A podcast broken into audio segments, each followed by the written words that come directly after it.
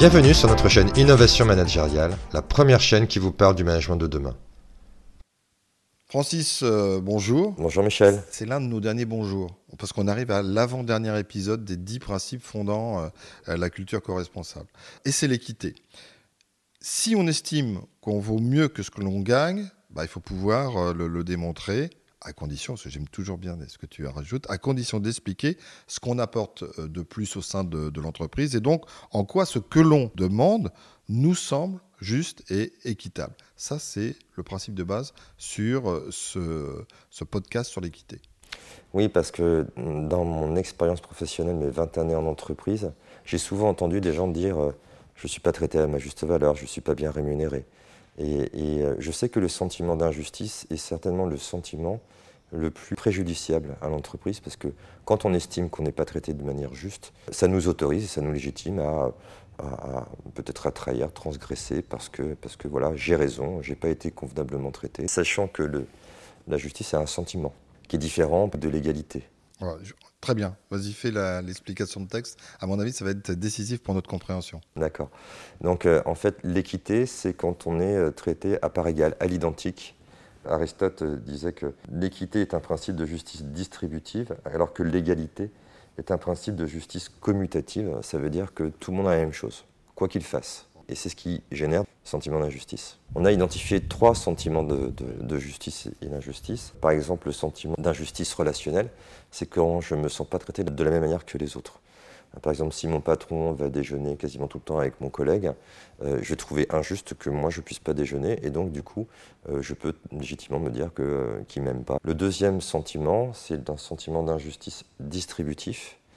Donc là, on est sur le rapport contribution-attribution. Et là où je vais euh, en fait me dire, c'est injuste parce que ce que j'ai apporté ne m'est pas correctement récompensé. Donc je vais regarder l'effort que j'ai fait, la, valeur que j'ai créée et, la rétribution qu'on me fait. Et puis le troisième sentiment de justice, c'est le sentiment de justice procédurale, où euh, là c'est lié aux critères de la prise de décision. Si on prend les augmentations de salaire, qui est un sujet relativement sensible, hein, donc euh, je vais checker ces, trois sentiments de justice pour voir si relationnellement j'ai été bien traité. On va prendre un exemple. Euh, j'ai commis une erreur, moi, quand j'étais en, fonction, c'est que je ne recevais que ceux à qui j'avais attribué des promotions et les autres, je ne les recevais pas. C'était injuste relationnellement, mais je ne voilà, je, le savais pas, j'en ai pas conscience. Euh, sur la notion du distributive, on a eu un exemple post-Covid, post-confinement, où euh, j'ai beaucoup de patrons d'entreprise qui m'ont dit voilà, j'ai annoncé au début du Covid qu'il y aurait un gel des salaires, puisqu'on ne savait pas du tout ce qui allait se passer, et que notre but c'était de survivre. J'ai souvent obtenu euh, l'accord de tout le monde, et puis euh, un an après, j'en ai un qui vient me voir en me disant Moi je mérite une promotion de 1000 euros. Donc le patron est surpris en disant Mais pourquoi? Puisque j'ai dit qu'il y aurait gel et vous étiez tous d'accord. Et, là, le salarié lui répond Oui, mais moi j'ai beaucoup plus travaillé que les autres, et sans moi, tu ne serais pas là. Donc c'est pas juste. Et l'exemple qu'on donne souvent, c'est le partage d'une pizza. Je vais acheter une pizza, je vais la couper en deux, on sera sur l'égalité, mais c'est pas pour autant juste. Pas pour autant juste parce que moi, je peux me dire. Euh, même si on a une part égale. Même si on a une part égale, parce que par exemple, je peux dire, mais, moi, j'ai pas pris mon petit déjeuner ce matin, alors que toi, tu t'es euh, gavé. Donc c'est normal que je mange un petit peu plus. Ou alors, euh, moi, je, je, pèse beaucoup plus que toi en kilos, donc c'est normal que ma part soit plus importante. Donc c'est égal, mais c'est pas juste. Alors, justement, quelles décisions prises, euh, on va prendre pour exemple la direction, peuvent apparaître injustes? Il y a plein de décisions d'entreprise euh, qui paraissent injustes. Je, vais prendre un exemple que j'ai vécu euh, dans une entreprise et ça s'appelle les règles bureaucratiques policières. Déjà rien que le mot. Et si par exemple j'ai 3% des salariés qui ne respectent pas les horaires, qui arrivent en retard, que j'ai beau leur dire que ça continue. La décision que je vais prendre, c'est par exemple d'instaurer des badgeuses et d'obliger les gens de venir à telle, telle heure et les contrôler parce que j'ai 3% qui ont transgressé les règles, etc.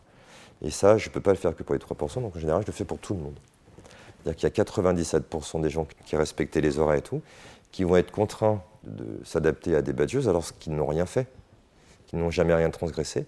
Et là, c'est un exemple typique de, alors que vous pensez que c'est juste, il y a quand même 97% des salariés qui pensent que c'est pas juste. Alors pour éviter justement ce, flou, ce sentiment d'injustice, comment on peut faire? Je vais proposer deux, trois exemples d'entreprises. Le premier, c'est Airbnb, par exemple. Airbnb, tous les six mois, il y les managers et les collaborateurs se rencontrent pour identifier une éventuelle évolution salariale.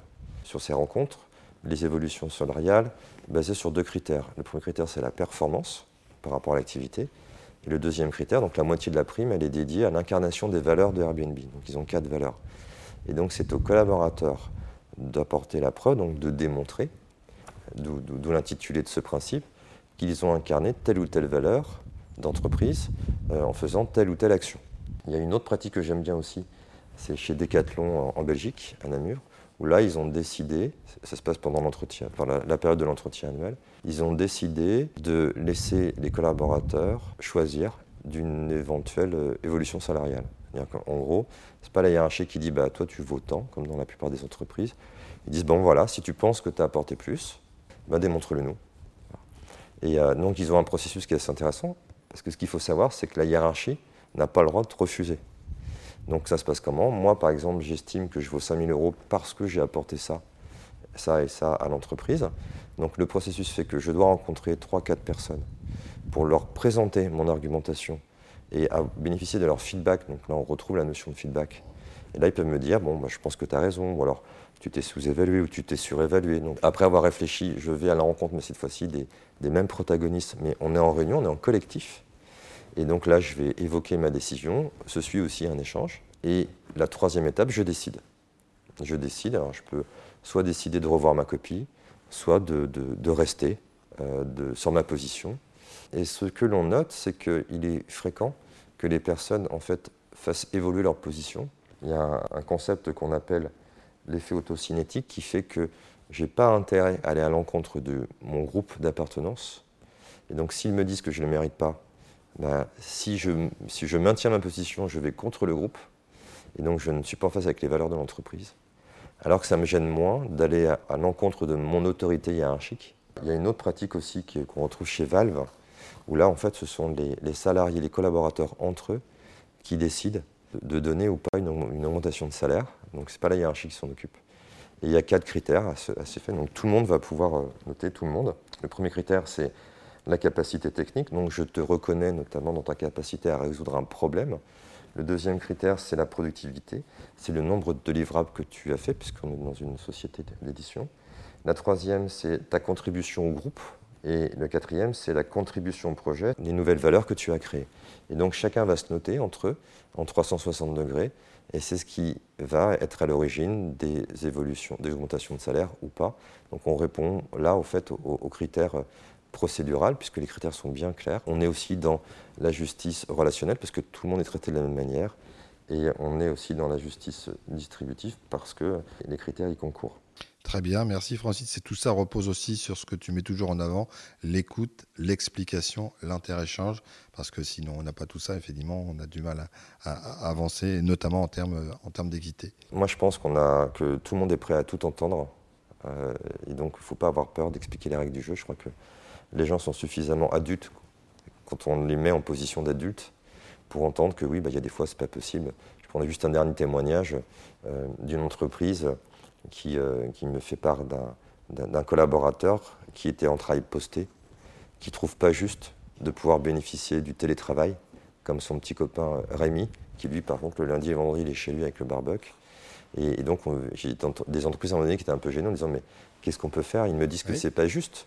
Et en fait, oui, c'est pas juste, ils n'ont pas de télétravail, mais en même temps, leur emploi ne permet pas le télétravail. Donc, ils, me disaient Mais est-ce que je vais être obligé de créer une prime, de proposer une prime de non-télétravail ou pas? Alors que non, il faut juste expliquer à la personne que sa machine, on ne peut pas la mettre dans sa maison et que, et que euh, ça reste quand même juste. Et puis pour ceux qui penseraient qu'on n'a pas le choix, eh ben, suivez le prochain podcast parce que ça sera le dernier de la première série, de la première euh, euh, série de, de, tes podcasts. Ça sera sur le choix. Tout à fait. Merci Francis. Merci Michel. À très vite. À très vite.